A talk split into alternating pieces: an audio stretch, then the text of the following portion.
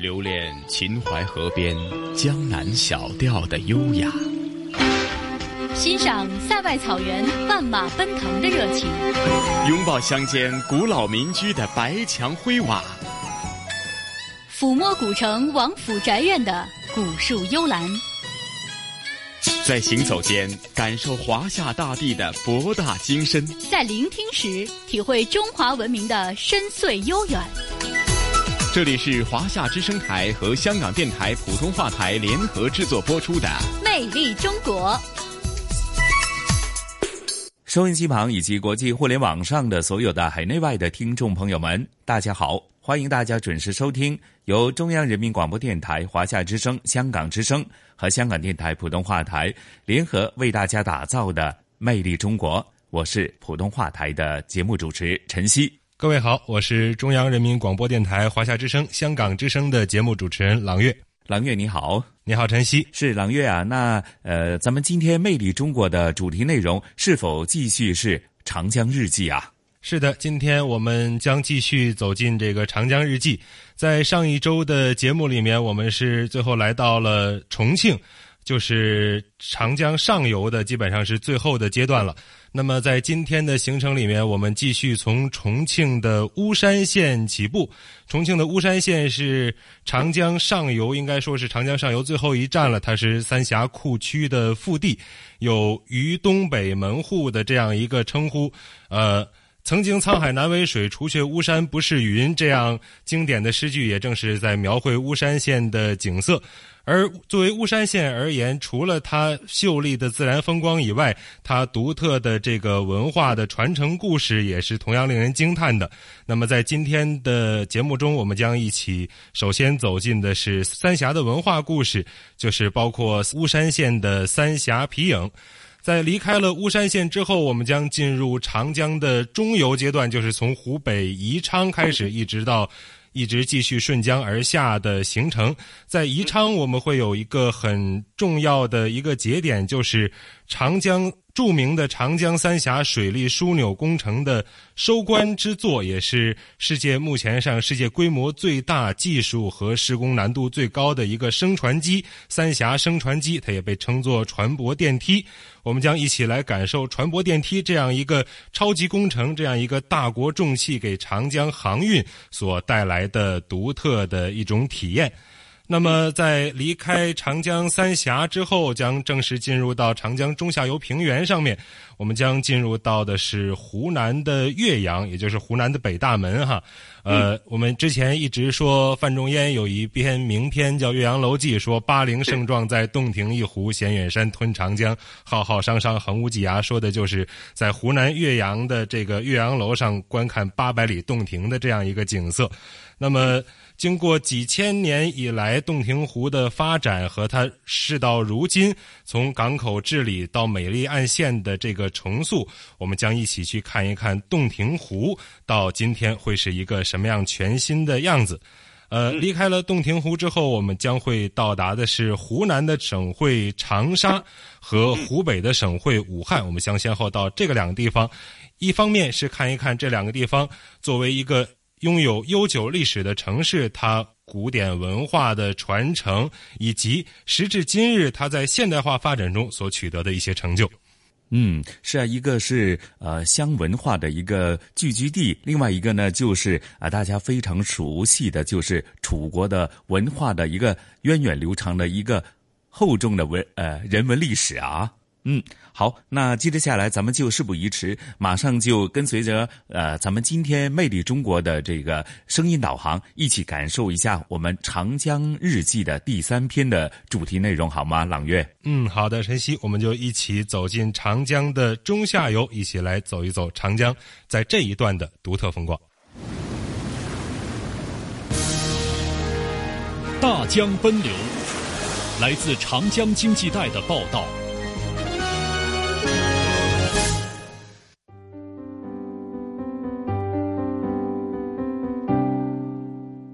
长江是中华民族的母亲河，千百年来，长江流域以水为纽带，连接上下游、左右岸干支流，形成了巨大而完整的自然生态系统。长江经济带覆盖十一个省市，是全国最重大的产业集聚区和城镇密集带，也是中华民族的经济大动脉。日前，中央人民广播电台派出多位记者从云南出发，沿江而下，历时近一个月，全媒体多角度呈现变化中的新长江。大型主题采访《大江奔流》来自长江经济带的报道同步推出。我们的记者将动态记录采访过程中亲历的人和事，以长江日记的形式记录长江沿岸的新变化。今天的节目中，我们首先要来到重庆的巫山县。巫山县位于重庆市东部，地处三峡库区腹地，素有“渝东北门户”之称。巫山的自然风光独树一帜，著名的巫山十二峰平列大江南北。山峰峡谷之间，云态之美，雨景之奇，令人叹为观止。唐代诗人元稹更留下了“曾经沧海难为水，除却巫山不是云”的千古名篇。除却自然风光，巫山的人文底蕴和文化传承也同样令人惊叹。其中不得不提的便是三峡皮影。三峡皮影作为重庆市巫山县的非物质文化遗产，有着非常悠久的历史。它的最早源头可以追溯到先秦，被称为反映我国三峡地区历史文化艺术的活化石。近年来，三峡皮影在继承传统皮影艺术的基础上，更多的融入了巫山以及三峡地区本土文化和民俗风情。巫山博物馆更围绕着让文物活起来。组织开展了内容丰富、形式多样的主题宣传活动，让这一古老的民间艺术依然焕发出耀眼的光彩。接下来的时间，我们就跟着记者的脚步来到重庆巫山县，一起听听三峡的文化故事。一早醒来，我们的客轮已经停靠在巫山码头。巫山在春秋战国时期为楚国巫郡，历史上巫文化、巴楚文化、神女文化交相辉映。曾经沧海难为水，除却巫山不是云等名士名赋，说的就是这里。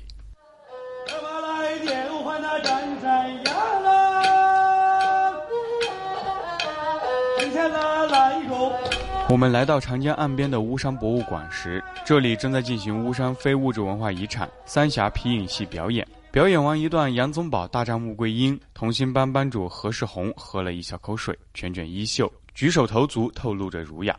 三十五岁的他已经入行学艺二十多年，台上一分钟，台下十年功。练功的苦倒还能扛，经济的压力却让他曾经有过放弃的念头。尤其是刚结婚那会儿，入不敷出，日子难挨。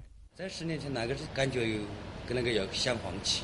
甚至有一个想放弃啊，就是那个时间你刚结婚好，有有了小孩了过后，居然就说在农村感觉到演出比较有点多，根本也就是说你还养不活一家一口。演出那么多，但是还养不活全家。哎，养不活全家。巫山三峡皮影是一种传统地方戏剧，最早的源头可以追溯到先秦。三峡皮影的表演融入了巫山及三峡地区的本土文化、民俗风情，戏剧形式、表演技巧都独具特色。三峡皮影的传承以师承班主为主要途径，技艺传承通常有家传、师传等。何世宏深爱着皮影，更深爱皮影背后的文化，咬咬牙撑了过来。你一踏入这个皮影戏，用心的钻研，用心的钻研，钻进去过后，你就不晓得这个皮影戏的这个文化有何成。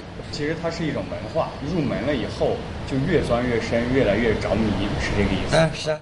得益于国家对非物质文化遗产的保护、传承、扶持力度加大，三峡皮影作为三峡文化的重要内容，得到了更多的出场机会。同心班十二个人现在每个礼拜都要为乡亲和游客们进行表演。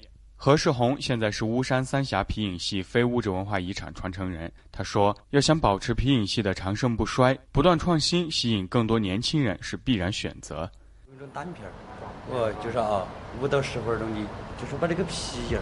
把它创新了过后，我让他看得懂这个画面，打上字幕。哎，比如说我这下拿出来，他晓得，哎，那个是孙悟空，或者是那个是猪八戒，啊，在语言方面通过文字，再融入这个故事情节。啊，说到怎么看待三峡皮影和三峡文化的关系，何少红希望更多的地方文化能沟通交流，这样才能把长江文化弘扬壮大。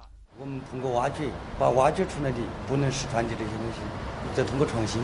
我们就在这个长江一带能把它走出来。我们非物质文化传承就有义务把非物质文化传承下去，发扬光大。不光是保护非物质文化遗产，随着三峡工程的竣工和水库蓄水，巫山也进行了大量的抢救性文物发掘工作。巫山博物馆馆长张乾就见证了一个个时不我待的紧急瞬间。那个时候，我们三峡工地几乎是动用了全国考古的力量。我们不光是和水赛跑，我们也要和那些呃地下的文物贩子他们赛跑。所以每到晚上，只要发现哪里有不明的灯火，那肯定马上就要扑上去。工作经历的原因，张乾对三峡文化有着特别深厚的感情。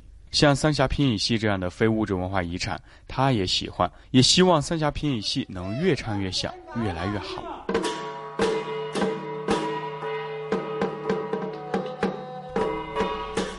结束了巫山的采访，我们的客轮向三峡大坝平稳驶去，下一站将抵达湖北宜昌。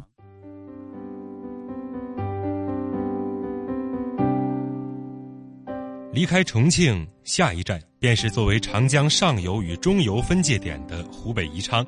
而在这一段航程之中，所有的船舶都将经过著名的三峡大坝。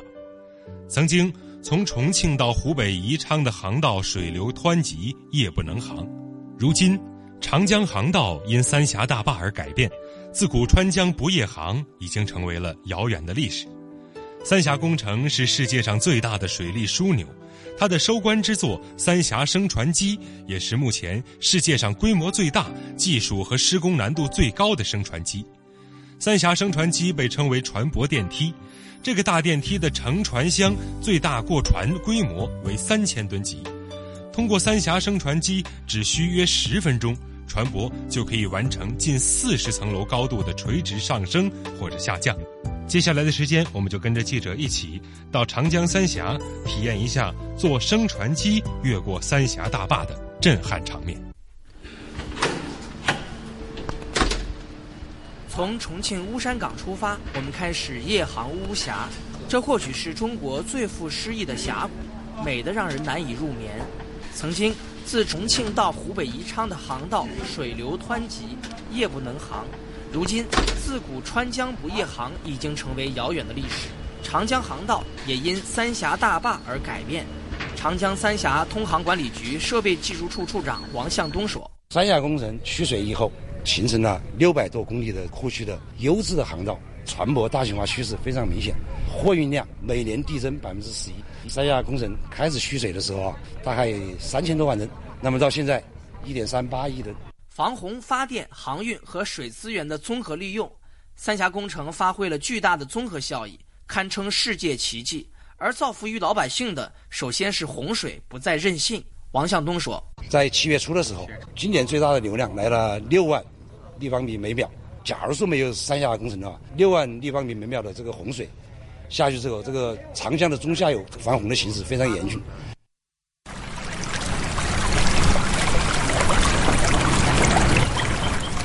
清晨醒来，我们路过湖北秭归县，从客轮朝江边望去，可以看到屈原祠。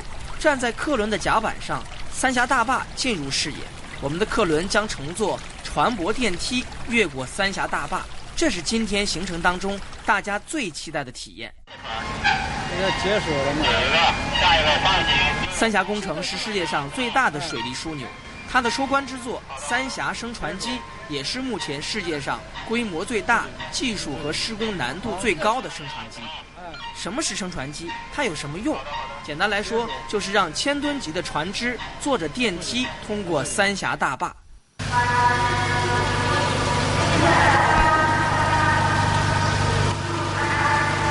踏入升船机船厢，就像走进一座巨型垂直电梯的电梯间。三峡通航管理局设备技术处处长王向东说：“有一种说法呢，就是说过船闸呢，就相当于船在爬楼梯，一它有五级，一级一级的上下楼梯；过升降机呢，就相当于是船在坐电梯，连船带水带船厢，像电梯一样的上下，这个很快。五十五米、六十五米、七十五米，尽管水位标尺不断升高，但船厢内却始终如履平地。”三峡枢纽管理局枢纽运行部主任专业师曹毅说：“现在平稳吧？还是四通航的时候有个记者就是拿个硬币放到这个机船柱上头。他现在最大的难度是这个硬币怎么立起来？那立起来了以后，一直到顶都没有倒过。在没有任何先例和参考标准的情况下，三峡升船机的多项指标刷新世界纪录：最大提升重量为1.55万吨。最大提升高度为一百一十三米，相当于将一千五百多只非洲象抬升到近四十层的高楼。和三峡工程一样，三峡升船机的设计、建设、运行，同样历经数十年，曾经一度因为技术复杂等原因耽搁。负责升船机运行管理的曹毅说：“三峡升船机最值得称道的是，它的很多关键部件来自中国研发和制造。”那我就找德国人做了一个铸件，到这里来就开裂了。后来这个是三峡集团就是通过这个国内共同来技术攻关，目前只有中国人能做。三峡升船机被称为国之重器。曹毅说，在工程师眼里，能参与它的设计和建设是一生的梦想。我们的目标嘛，就是把这个船到升船机管理好、运行好，为这个长江经济带服务吧。每分钟十二米的速度。不到二十分钟，我们的客轮就升到了三峡大坝的下游水位。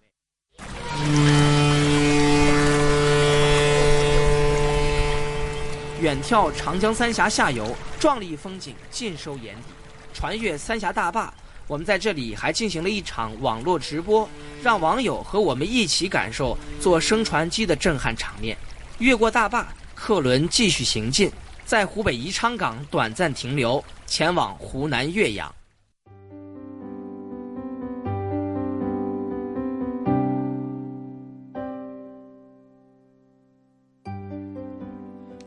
离开湖北宜昌，顺江而下，便到了湖南的北大门岳阳。岳阳古称巴陵，据史料记载，建成始于公元前五百零五年，是一座有着两千五百多年悠久历史的文化名城。岳阳依长江纳三湘四水，坐拥八百里洞庭和江南三大名楼之一的岳阳楼，人文深厚，风景秀丽，集名山名水名楼名人名文于一体。是中华文化重要的始源地之一，也是海内外闻名的旅游胜地。我国第二大淡水湖泊洞庭湖就是长江的重要调蓄湖泊，因其在净化环境、调节水位、维持生态平衡方面的巨大作用，也被誉为长江之肾。由于其地理区位的优势，它还是我国首批列入国际湿地公约的重要湿地名录的七块湿地之一。是全球不可多得的物种基因宝库。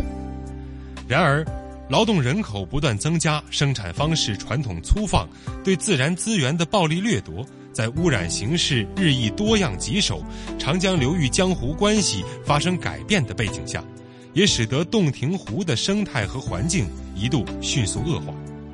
近年来，从当地政府到普通群众，以通力合作、科学施策和壮士断腕的勇气。整治港口码头，重塑美丽岸线。今时今日，哺育了世代百姓的长江之肾洞庭湖，正在变得更为清澈、更为美好的模样。接下来的时间，我们就跟着记者一起去感受洞庭湖的新变化。离开湖北宜昌，我们顺江而下，来到了湖南的北大门岳阳。岳阳拥有一百六十三公里长江岸线。洞庭湖百分之六十以上的水域面积，一千五百多平方公里的东洞庭湖湿地，是长江和洞庭湖生态保护与治理的主战场。现在大家看到正在作业的地方，就是我们天心码头水泥渠罐的调运过程。这个水在洞庭湖与长江交汇的三江口区域，有着四百三十米岸线的天心码头正在拆除最后四个三十八米高的水泥储罐。很难想象，两个月前这里还是沙石堆积，作业繁忙。湖南成林矶新港区管委会主任王文华回忆道。他投入了将近两个亿的资金进了这个码头，全市莒城区的我们重点工程水泥沙石的主要的来源地就在这里。每年进出的车辆有将近三百台，从早到晚是络绎不绝。这里停靠的船舶也是密密麻麻，二十四小时作业也是不停啊，生意很好，水上路上都是热闹非凡。今天我们来到这里，已经看不到扎堆停泊的船只，突出的码头浮桥也已被拆除。放眼望去，码头整洁有序，清爽空旷。到今天为止，我们已经全部完成了关停拆除的任务，港口已经全部退出，全面达到了三无一封闭的标准，就是无设备设施、无船舶停靠、无作业残留，进出港口的通道全部封闭。为了洞庭湖和长江的一江碧水，很多企业都已从岸线退出，湖南天星集团也不例外。集团副总经理熊辉说：“退出并不意味着彻底取缔，特别是像我们这个码头，它又是在城区内。其实你想不通也好，你想得通也好，站在大环境上面，你确实应该是要退出。政府对这一块码头，它并不是说啊把你取缔，而是让你的工人移出城区。”王文华告诉我们，为了最大程度减少码头关停对企业生产的影响。港区已经为企业找好了设备暂存地和临时生产点。我们按照港口功能分区的要求，重新规划了一个地段，不在长江岸边，与长江岸坡没有影响的，离城区很远的一个地方。按照规划定位功能分区，重新给了再安排一个生产基地，既把它拆除退出，也给了生路和出路。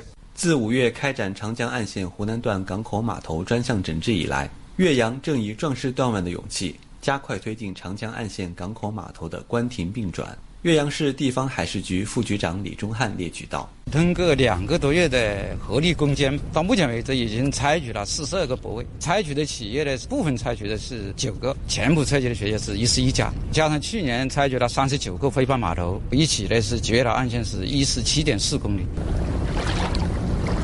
浪花拍岸，洞庭苏醒。岳阳的目标是力争到二零二零年。港口码头占用岸线总量原则上控制在十公里左右，让一百六十三公里长江岸线变成美丽岸线。李忠汉说。接下来要按四个要求，把十一个码头进行体制改造，把陈旧的设备都要更成新的设备，使运行呢更安全。第二一个是更高效，离职以后让我们单个泊位和每公里的岸线的吞吐量大幅度的提升。第三一个是更绿色，钢杆码头的作业排放要减少，包括污水、大气、混尘都要有解决的方法。更重要的是靠港的这些船舶都要用岸电。第四一个呢，就是更漂亮。整治以后要变成生态和美丽长江岸线一个码头一个景。船停洞庭湖，车行南湖边。结束了白天在岳阳的采访，晚上我们乘高铁南下，抵达长沙。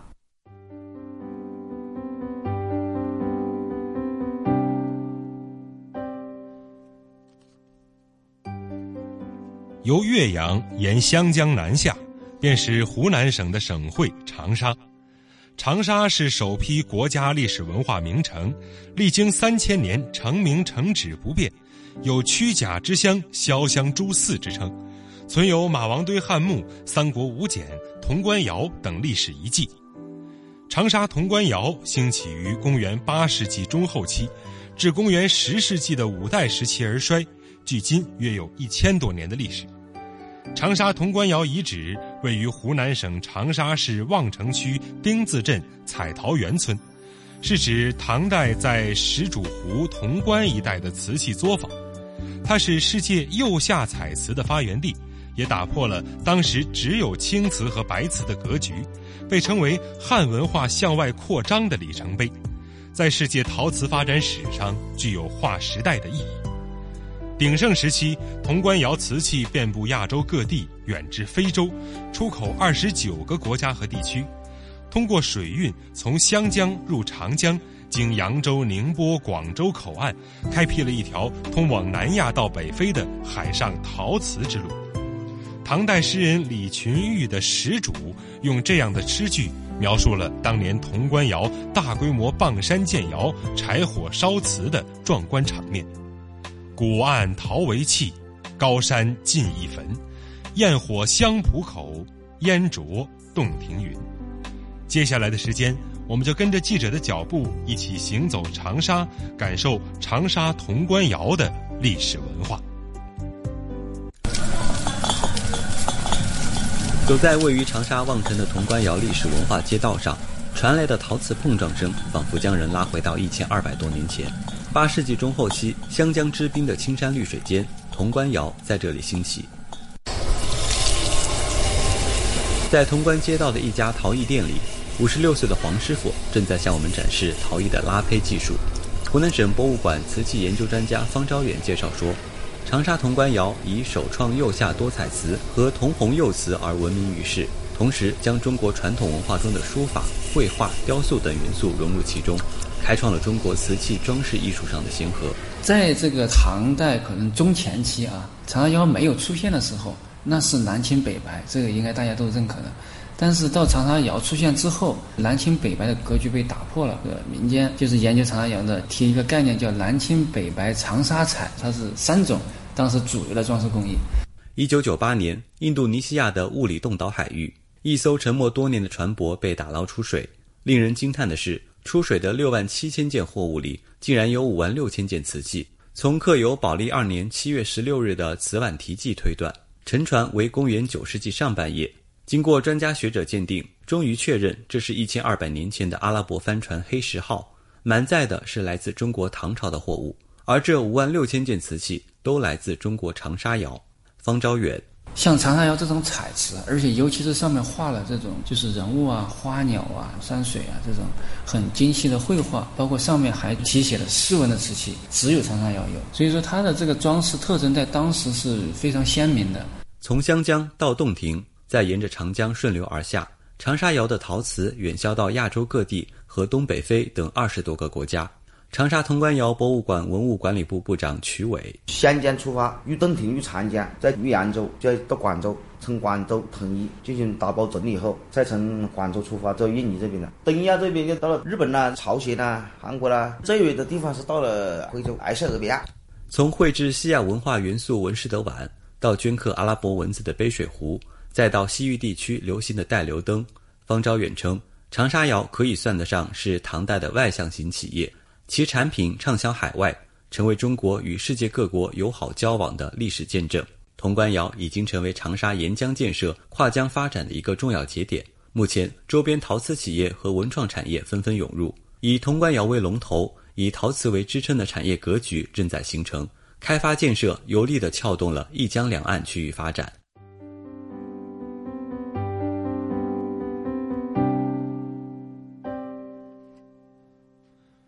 坐拥千年建成史的长沙，虽古朴典雅，却也同样不乏现代气息。坐拥“东亚文化之都”“世界媒体艺术之都”“国际美食之都”等一系列的称号，更拥有国家工程技术研究中心十四家、国家重点工程实验室十五个、国家企业技术中心十二家。以及天河超级计算机、高性能 3D 激光打印机、新型耐三千摄氏度烧蚀陶瓷涂层等尖端科研成果。当一系列的科研成果为长沙这座城市带来源源不断的现代与科技气息之时，绕不开的便是2016年开通运营的长沙磁浮快线。全长十八点五五千米的长沙磁浮快线，是中国国内第一条自主设计、自主制造、自主施工、自主管理、具有完全自主知识产权的中低速磁悬浮商业项目，也是世界上最长的中低速磁浮商业运营线。其开通标志着长沙成为中国第二个开通磁悬浮的城市。接下来的时间，我们就跟着记者一起走进飞起来的中国制造，一起感受磁悬浮的长沙速度。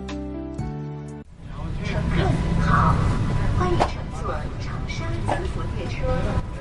这是我们在长沙采访的第二天，持续高温并没有让大伙儿采访的热情有丝毫的减退。我们体验了长沙中低速磁悬浮列车。这是我国首条具有完全自主知识产权的中低速磁悬浮商业项目，也是世界上最长的中低速磁悬浮商业运营线。湖南磁浮公司车辆运管部部长黄海涛说：“我们的列车实际上在运行过程中间，跟我们的轨道是没有任何接触和摩擦的。实际上，我们叫做低空飞行器，我们是飞起来的。”长沙是我国第二个开通磁悬浮的城市，这条线路2016年正式试运营，它全长约19公里。连接长沙南站和长沙黄花国际机场，列车设计速度为一百公里每小时，全线运营时长十九分三十秒。湖南磁浮公司董事长周晓明称，中低速磁悬浮有着较大的比较优势。您现在站的这个位置啊，其实还是一个最不利的地方，就是两个车厢的这种接驳的地方，它拐弯多少还有一点点啊小缝，但是如果坐到中间的位置是很平稳的。除了稳当，从我们在现场的采访来看，中低速磁浮的噪音要小很多。湖南磁浮公司车辆运管部部长黄海涛说：“因为我们列车跟轨道之间没有任何摩擦和震动以后，它的噪音是很低的，所以它非常安静。”没有传统的轮轨之间的摩擦震动，所以呢，我们就没有金属粉尘的产生。采访的时候，我们碰到了刚从上海飞回长沙的乘客刘女士，在她看来，花二十块钱坐着磁悬浮在机场和高铁站之间实现无缝衔接，真的很便利。第一次坐还是很平稳很快，我以为它会浮起来感觉得到，但感觉不到。目前，磁悬浮已经成为湖南制造的一张名片，并且带动了相关产业的升级。而且多个地方正在上马中低速磁悬浮项目。湖南磁浮公司交通设备管理部部长古建辉说：“包括我们现在的中车株机提供磁浮的车辆，中国铁建做我们的这个线路这样一些设备，或者提供一些大型的机械，通过我们的磁浮这样一层，可以撬动一大批的这种技术上的升级。”今年六月，湖南中车株机公司又成功研制出2.0版的商用磁悬浮列车，和1.0版的长沙磁悬浮列车相比。2.0版的设计时速提高到了160公里，并对相关技术进行了多项创新。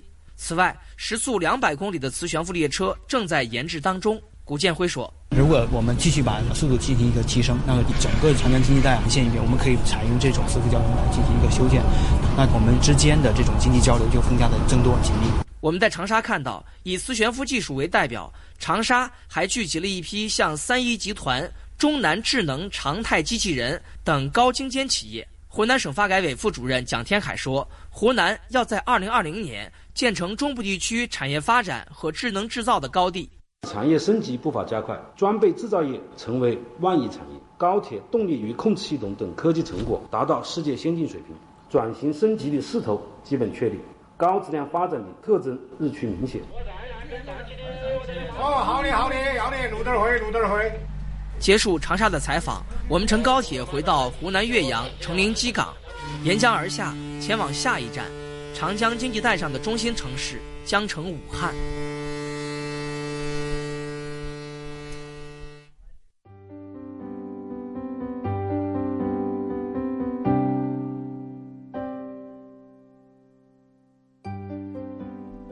从湖南岳阳继续沿长江而下。再度回到湖北省境内，到达下一站江城武汉。武汉是长江的水运中枢。百余年前，清末湖广总督张之洞在此创设汉阳铁厂，并开办中国第一家兵工厂。汉阳造成为了当时中国最为著名的武器。新中国成立之后，武汉开办了武钢、武船等很多支持国家建设的重工业企业。当时光来到现在，依托深厚的工业资源，这座曾经闻名遐迩的工业重镇，正在完成从老工业到新智能的转身，尝试着一条以绿色创新发展为引领的转型发展之路。时至今日，武汉坐拥我国第二个国家自主创新示范区——武汉东湖高新区。武汉东湖高新区还有一个更为人所熟知的名字——中国光谷。四十二年前，我国的第一根光纤就在这里诞生。如今的中国光谷已是中国最大的光通讯研发基地，中国最大的光纤光缆生产基地，中国最大的激光产业基地，聚集了两百多家高科技企业，每天有超过四十项科研成果从这里走向市场。接下来的时间，我们就跟着记者的脚步走进中国光谷，一起领略武汉东湖之滨的创新活力，感受那一束光的新速度。从武汉港客运站二十三号码头下船后，历经一个多小时的车程，我们抵达了采访的目的地——武汉东湖高新技术开发区。因为距离主城区较远，这里一度被戏称为“武汉地图外两厘米的地方”。不过现在，它有着更为人熟知的名字——中国光谷。四十二年前，我国第一根光纤就在这里诞生。也是一套流程流水线把它做成一个头发丝的。在烽火通信大楼的展示大厅里，一张黑白照片记录了中国第一根石英光纤从中国光纤之父赵子森院士手中流出的瞬间。距离这张照片不到十米远的地方，陈列着一台并不起眼的黑色传输设备。说明牌上所写的“信息高速公路立交桥”几个字却格外醒目。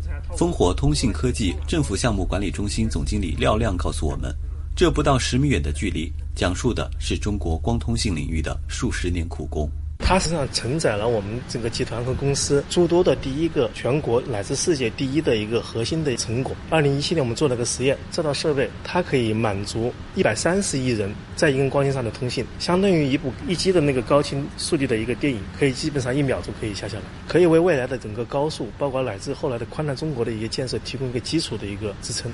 五年，烽火科技四次打破光通信世界纪录，在介绍起关键核心技术实现全球领先的时候。集团副总裁、中国工程院院士于少华用数字说话。到现在为止呢，我们四个方面的产业，一个光电子这一块呢，我们在全球呢，现在已经进到第三了。国内肯定是第一，光纤接入呢，大概在全球排到第四，光网络呢，在全球大概在第五，然后光纤光缆呢，大概在全球在第四的位置。二零一七年，三百六十亿是我们的销售，三百八十亿是我们的合同。如今，光谷的光纤光缆生产规模已达全球第一。但这束光带来的故事还在继续。在光谷东，一条名副其实的黄金大道已然形成，八公里的长度，汇聚的却是总投资额达到四千亿元的产业集群。存储芯片、显示面板、智能终端、数字经济等新一代信息技术的核心产业，正在长江岸边涌动蓬勃。回望华夏历史，皇帝结婚和老百姓不一样，就是要举行一次册立典礼，表明他是皇后的身份的。聆听东方神韵，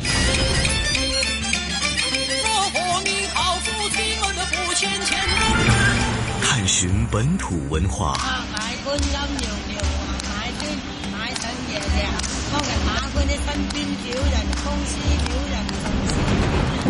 乘船瑰丽宝藏。凉风有信呢，秋月无边。遗产要活化，要把它重新运用，才是遗产。穿越古今，感悟人文，魅力中国。每个星期天中午十二点，让魅力更美丽。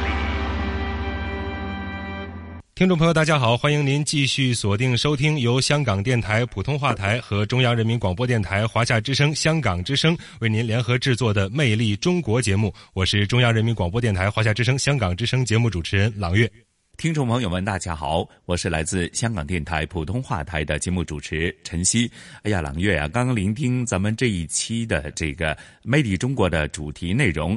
啊，《长江日记》的第三篇呢，的确感受了既有这个楚国的文化，又有呢这个湖南呃方面的这个厚重的人文历史，甚至说呃经过了这个呃举世瞩目的这个三峡大坝工程。我相信呢，呃，今天这个魅力中国的主题呢，的确给大家留下非常深刻的印象啊。嗯，是的，呃，这一周其实和上一周的主题不太一样。在之前，我们是走过了长江上游崇山峻岭的一个阶段，呃，到了湖北、湖南这个阶段，其实它更多的会有，呃，中华文明几千年传承下来的这样一个悠久的历史文化，和它在历史文化与现代发展这样一个交融，给我们带来的独特的这样一个印象。嗯，而且又介绍了当前的整体的发展的态势。好了，那接着下来的香港故事的节目时段呢，那同事雨波和嘉宾主持来自中国旅游出版社的副总编辑一哥陈一年呢，将会带大家去到香港的一个呃呃，可以说是呃。度假胜地啊，那就是东龙洲。因为呢，呃，在香港岛东面的海岛东龙洲呢，呃，离市区就不太远的，而且呢，岛屿的面积大概有二点四二平方公里。那虽然它不大，也没有什么崇山峻岭啊，但是呢，它有的是悬崖峭壁、怪石嶙峋，那并且是四周啊是水碧山青、景色呢非常的迷人，而且很多喜欢天然的这个景色的呃香港人呢，每逢到了周末、周日或者一些公众假期呢，就纷纷前往呃这个东龙洲去感受一下当地的这个呃非常天然的风光。那朗月啊，咱们也事不宜迟，马上聆听呃同事雨波和一哥的声音导航，和大家到度假胜地东龙洲去看一看、逛一逛，以及感受一下它独特的人文风光，好吗？好的，那接下来我们就一起走进东龙洲。传统现代相映成辉，中西文化共冶一炉，东方之珠，动感之都，香港故事。香港故事，欢迎来到香港故事节目时间。节目当中，雨波非常高兴，请来香港中国旅游杂志副总编辑陈一年一哥，你好，你好，大家好。上一次呢，我们香港故事就跟大家一起来探索了一下魔鬼山啊，看看炮台，也看看独特的维港景色。那么维港景色的话，要从魔鬼山来这个观赏的话呢，就是向西了哈，向西边去了。但是向东边去的话呢，我们可以发现另外一处，呃，在港岛。哎，说是港岛哈，那其实呢，它是行政规划属于九龙半岛的西贡区的一个度假胜地，就是我们这一期香港故事要跟大家介绍的，叫做东龙洲了。哎，呃，我上次也讲过啊，就是在这个呃魔鬼山上就已经能够看到啊东龙洲啊，在这个岛呢是一个孤立的岛，但是它实际上呢，呃，离清水湾半岛和呃香港岛都不远。啊，都都是你都老觉得它是属于香港岛的啊。是 从呃这个地理位置上面，如果看地图的话，它的纬度哈，可以说呢，已经是到了呃比东区的几乎是十澳的平行啊。对啊，嗯嗯啊，所以呢，呃，从视觉效果上面或者地图效果上面去呢，很容易认为它是属于香港岛的一个呃离岛。嗯，哎，实际上在这个。这个风景点上啊，他所欣赏的这个呃风景啊，嗯，就包括了欣赏香港的东部，嗯啊，还有这清水湾半岛的南部啊，哦，哎，还有整个的呃海峡啊，这个海峡呢就叫做呃南塘海峡。哦，这个视角还是蛮特别的哈。那么，因为一般来讲呢，会。比较少接触到东龙洲哈，一哥也得给大家介绍一下东龙洲这个地方原本的一个历史形成了。嗯，呃，东龙洲啊，讲讲地理吧啊，就是呃，因为它这种呃呃，因为它是一个石的石头的岛啊，就是说它有有很多残岩呐，呃，有些奇石啊，嗯，呃，峭壁啊，这样啊，这里其实不太适呃适宜人居住。哦，啊，水源也不多啊，嗯，哎，所以呢，呃，这里基本上没有居民，啊，只有一些呃跟旅游有关的，或者跟军事有关的，或者是跟这个啊啊呃科学有关的人到这里来，嗯，但是呢，呃，就因为这样的一种啊，就是好像是与世隔绝啊，嗯嗯嗯，你就会觉得这里是一种很天然的一种味道啊，是个是个啊郊游的乐土哦，哎，所以啊，每到周末假期，嗯，这里就会有人了啊，嗯。还不少啊，哎，当然。不是很容易去啊，就是只有两个地方可以坐船啊登登上这个岛啊，一个呢就是西湾河啊，就是在香港岛啊东区嗯。那里啊的西湾河码头嗯。啊有船过去。啊，另外呢呃在九龙半岛就在三家村啊，也就是鲤鱼门啊，就是九龙鲤鱼门门啊那边的三家村那里有个。啊，小码头啊，那里也有轮渡可以上这个岛去。嗯，不过呢，呃，只有周末啊，就是星期六、星期天，呃，再加这个公众假期，嗯嗯，才有班次啊。就是你要是平时，呃，你要去就得自己租船了啊。哦，哎，所以呢不容易上啊。就是但是呢，呃，越发觉得它很神秘啊。对，哎，嗯。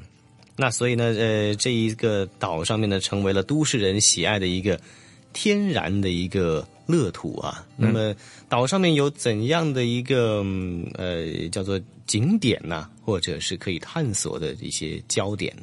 嗯，呃，一般人啊要上这个岛，首先想到的就是啊远足啊，因为绕岛一圈呢是很有趣，你可以看到啊。呃，我刚才说的那那几个方向所见到的一些景观，嗯，这些景观呢，都你不上这个岛你还看不着啊。嗯，呃，还有就是，呃，这里有很多呃很好的岩是，很漂亮的，嗯，又有沙滩，嗯啊，另外呢，它的这种峭壁啊，很适合攀岩，这是个攀岩的圣地啊。哎，呃，很多的攀岩爱好者就是。在这里啊，就是作为他一个目标啊。有的人一上了瘾以后啊，每个星期都去。哎，还有就是露营啊。露营呢，就是因为这个岛上，你要想，譬如很多人是这样的，星期六坐船过去了，嗯，你要是当天回来，好像还不过瘾啊。嗯，就在那上面露营，到星期天才坐船回来啊。嗯，这样呢，就是可以啊，经过一个一个晚上。嗯，在在这个晚上露营呢。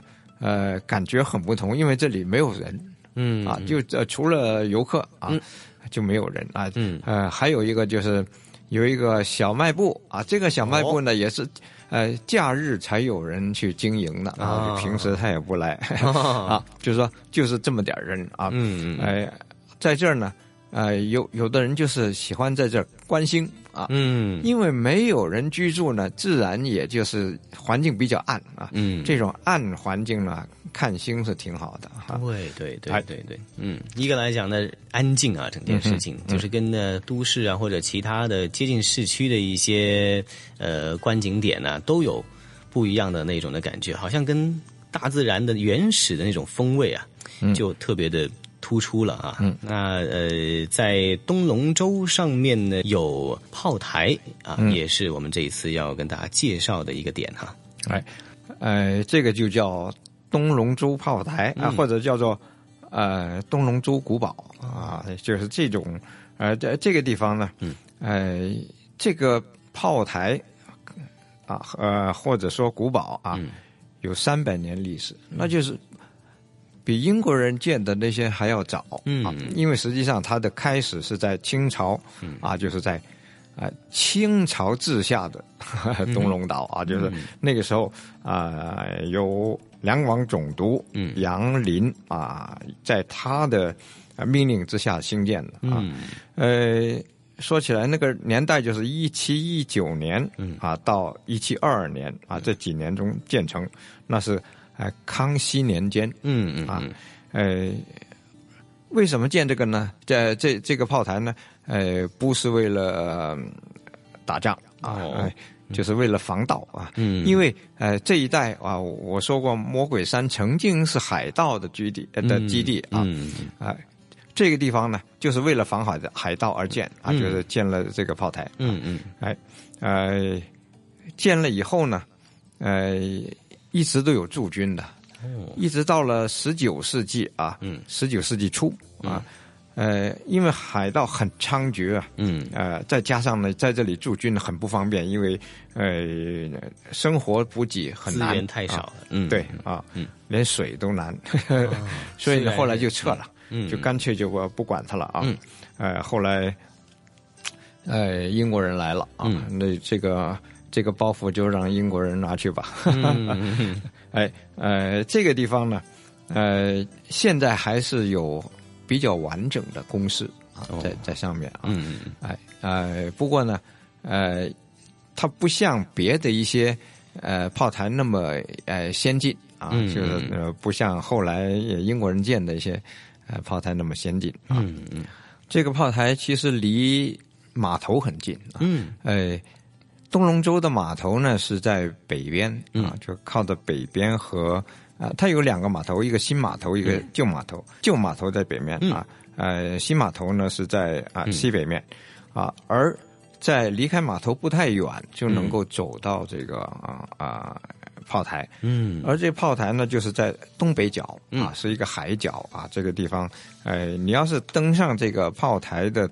山顶啊，也是一个观景的地方啊。其实也，嗯，哎，就是向北就看到清水湾半岛，嗯啊，这个呃，这个呃佛堂门啊这一带。很近，你感觉是很近，嗯，反而看，哎哎，香港这边呢要向西看，嗯，那就哎稍微感觉远一点啊，但是也不远，非常的近，你可以看到石澳啊，嗯，哎，可以看到啊，甚至龙脊都能看到这个这个山脊。啊啊，对啊，那边本身就是一就是风景点啊，很好的风景点啊，所以向那边看是很好的那个。呃，蜿蜒的海岸啊，就看到那边还有这海浪啊，等等啊，都都是你感觉是很好的风景地，很好啊，非常之有吸引力啊，而且另外来讲，它离市区也不算远啊，啊，只不过呢，大家可能平时生活忙碌，未必能够很快的去留意到这个人迹罕至小岛它的独特的魅力哈。那么听过这一集香港故事介绍之后呢，大家好了，周末有一个。呃，度假胜地多了一个选择了，可以远足了、攀岩了、露营、烧烤、放风筝、钓鱼、游泳都可以，还可以观赏独特的景色哈。这一期的香港故事，谢谢一哥为大家介绍度假胜地东龙洲。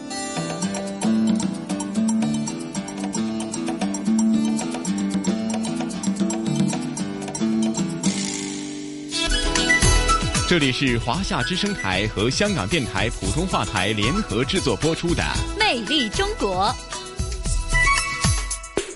朗月啊，那在聆听了咱们今天香港故事的主题内容东龙舟以后呢，或许啊，你下次来到香港的话呢，除了在呃铜锣湾、旺角，甚至是尖沙咀这些热闹繁嚣的地方呃流连忘返以外呢，其实也不妨去一下。呃，对于香港人来讲，是一个后花园，也是一个相对来讲是世外桃源的东龙洲，去感受一番呢。